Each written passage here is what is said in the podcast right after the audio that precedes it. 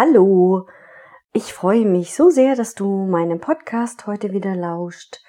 Mein Name ist Manuela Müller und das ist hier dein Podcast für mehr Mut und Selbstvertrauen, für deine ganz persönliche Weiterentwicklung. Und ich freue mich heute wieder eine neue Folge mit dir teilen zu dürfen.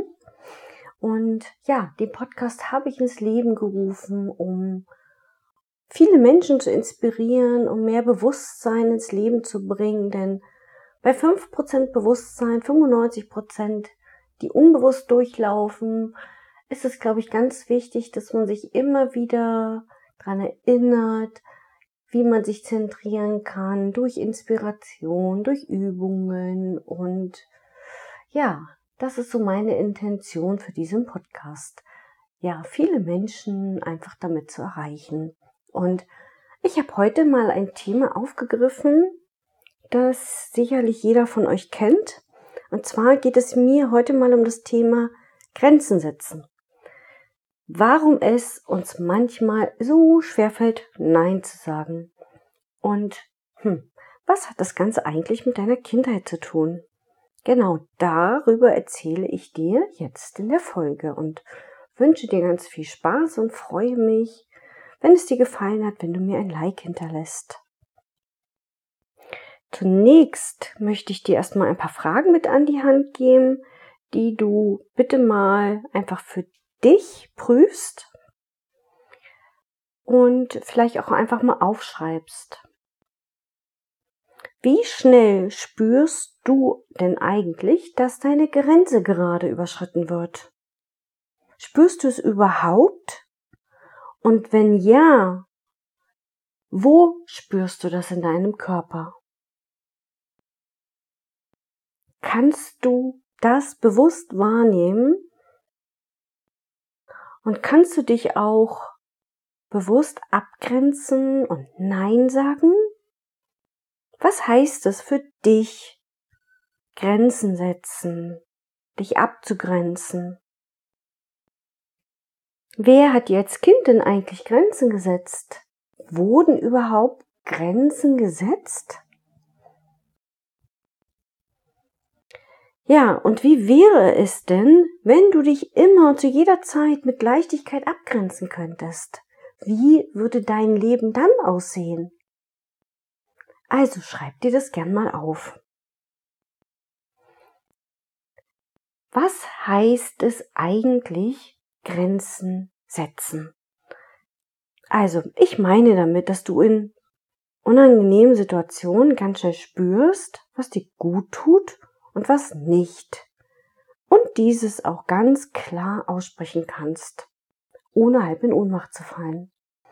Dass du in dem Moment aus dir heraus reagieren kannst, spürst, was dein Bedürfnis in dem Augenblick ist und deinem Gegenüber deine Grenze sofort ganz klar, aber höflich formulieren kannst.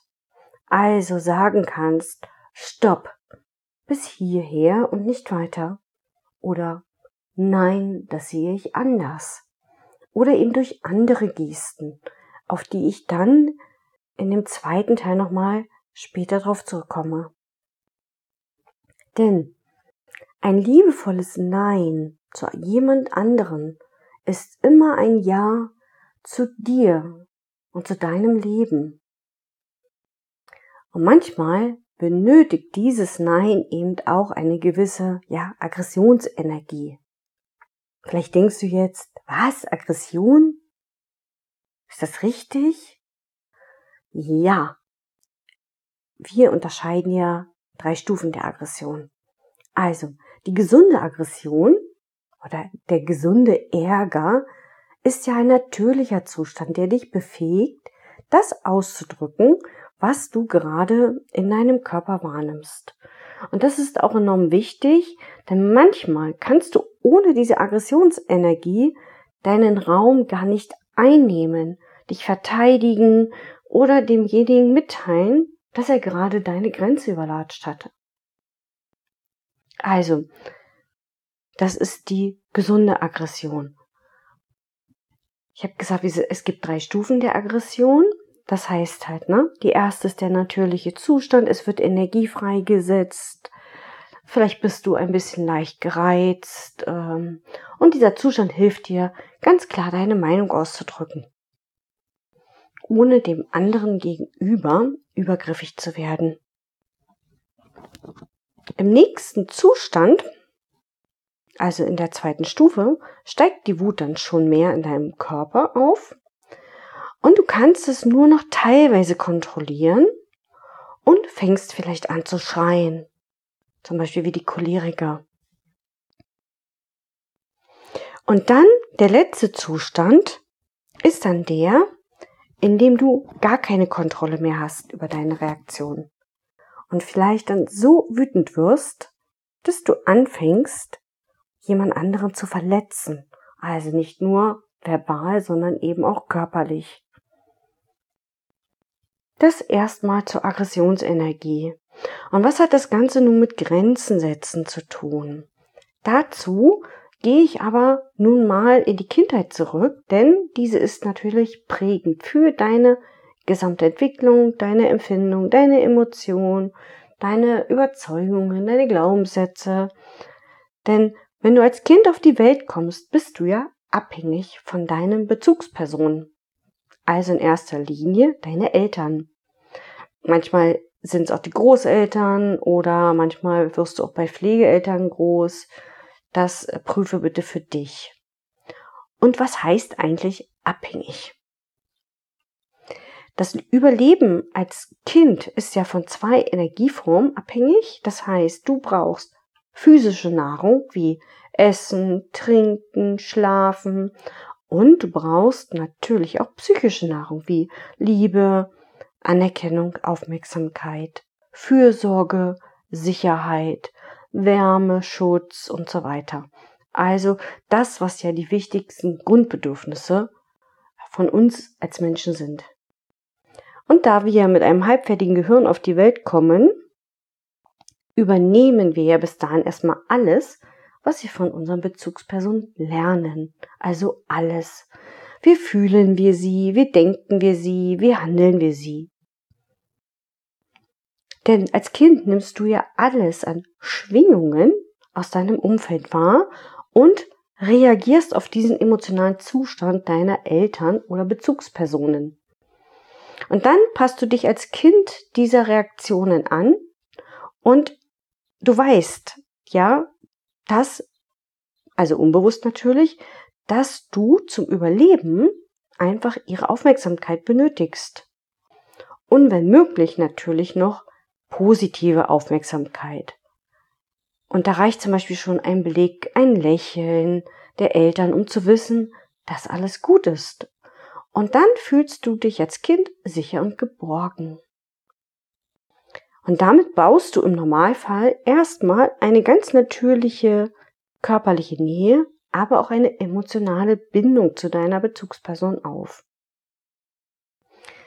Leider verzerrt sich dieses Bild eben aber auch manchmal, weil das Kind natürlich dann auch denkt, es muss sich Liebe und Anerkennung verdienen. Und damit fängst du quasi als Kind ja auch an zu denken, hm, ich bin nicht gut genug, ich muss mich anpassen. Ich bin nur liebenswert, wenn ich nichts sage, wenn ich mache, was von mir erwartet wird. Und somit beginnst du natürlich schon in der frühesten Kindheit damit, dich selbst innerlich zu verurteilen und zu denken, dass du nicht in Ordnung bist, so wie du bist. Und das nimmst du dann ja leider auch mit in dein Erwachsenenalter. Und leider glauben auch die meisten Eltern bis heute noch, dass ihr Kind, dass ihr Kind durch Kritik, durch Bestrafungen, durch Liebesentzug, durch Schläge, durch, ähm, durch noch andere Sachen zu einem besseren Menschen erziehen müssen. Aber eben, es ist ja nicht richtig so. Aber sie haben es halt nicht anders gelernt von ihren eigenen Eltern. Also es ist natürlich kein Vorwurf an die Eltern, denn sie konnten ja gar nicht anders handeln, weil sie es ja auch gar nicht anders gelernt haben. Und sie haben es aus ihrer Sicht ja immer so gut gemacht, wie sie es selbst gelernt haben. Aber frage dich nun bitte mal Folgendes. Wie war es bei dir in der Kindheit?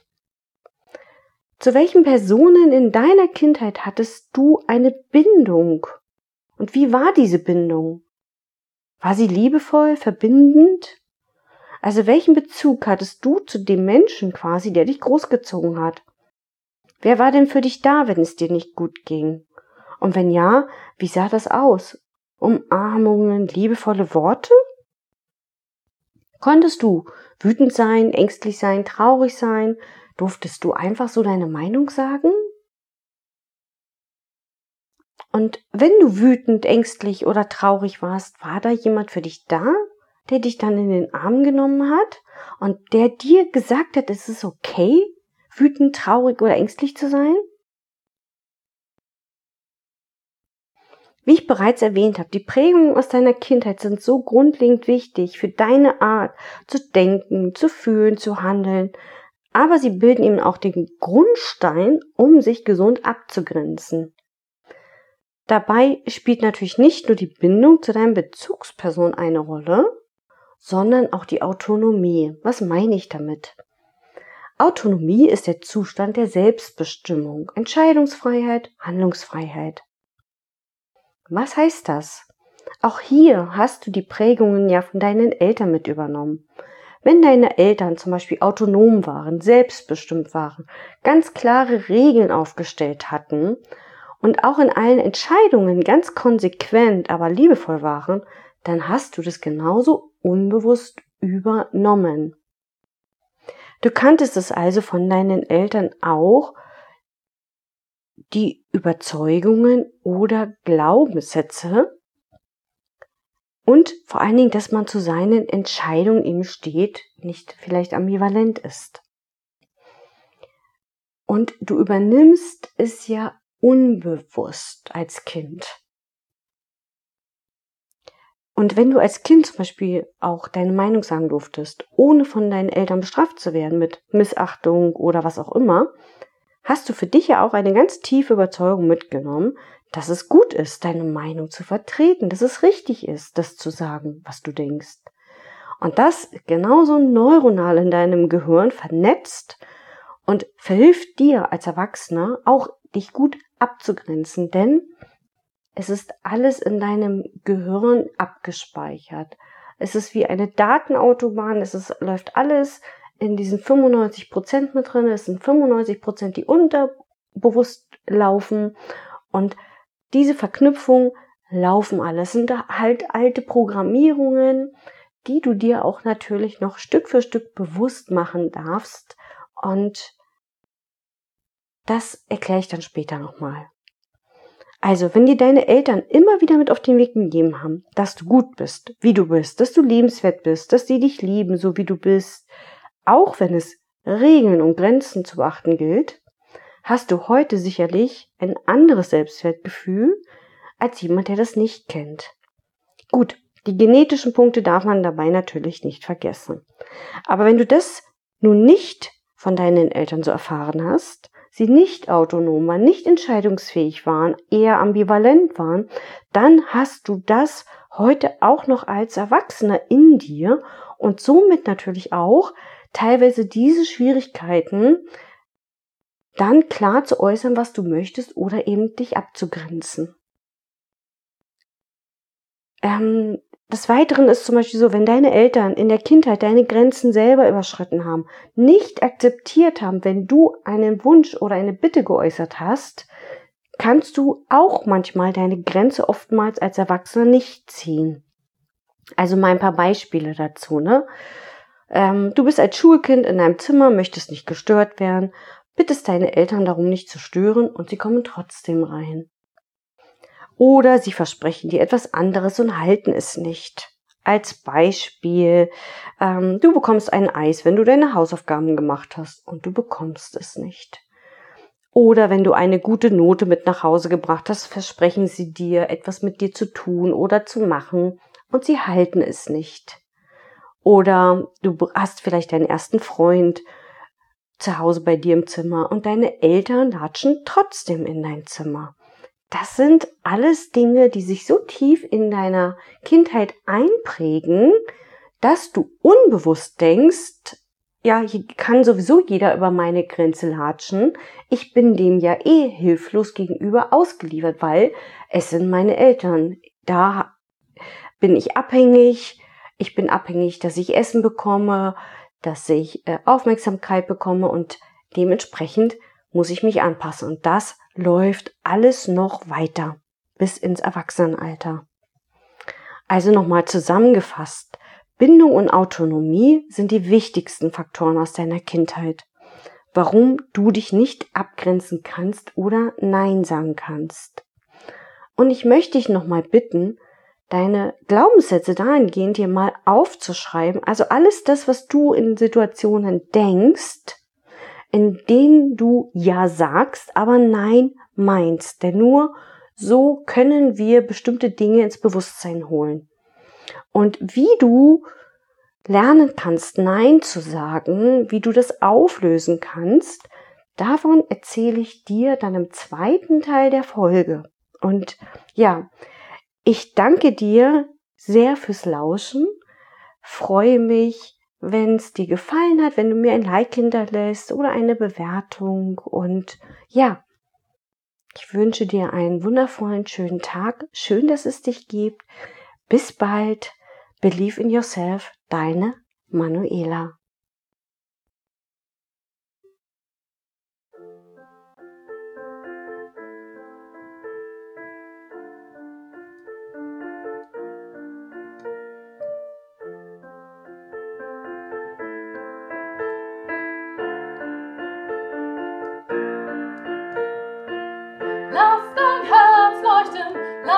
strahlen in die Welt.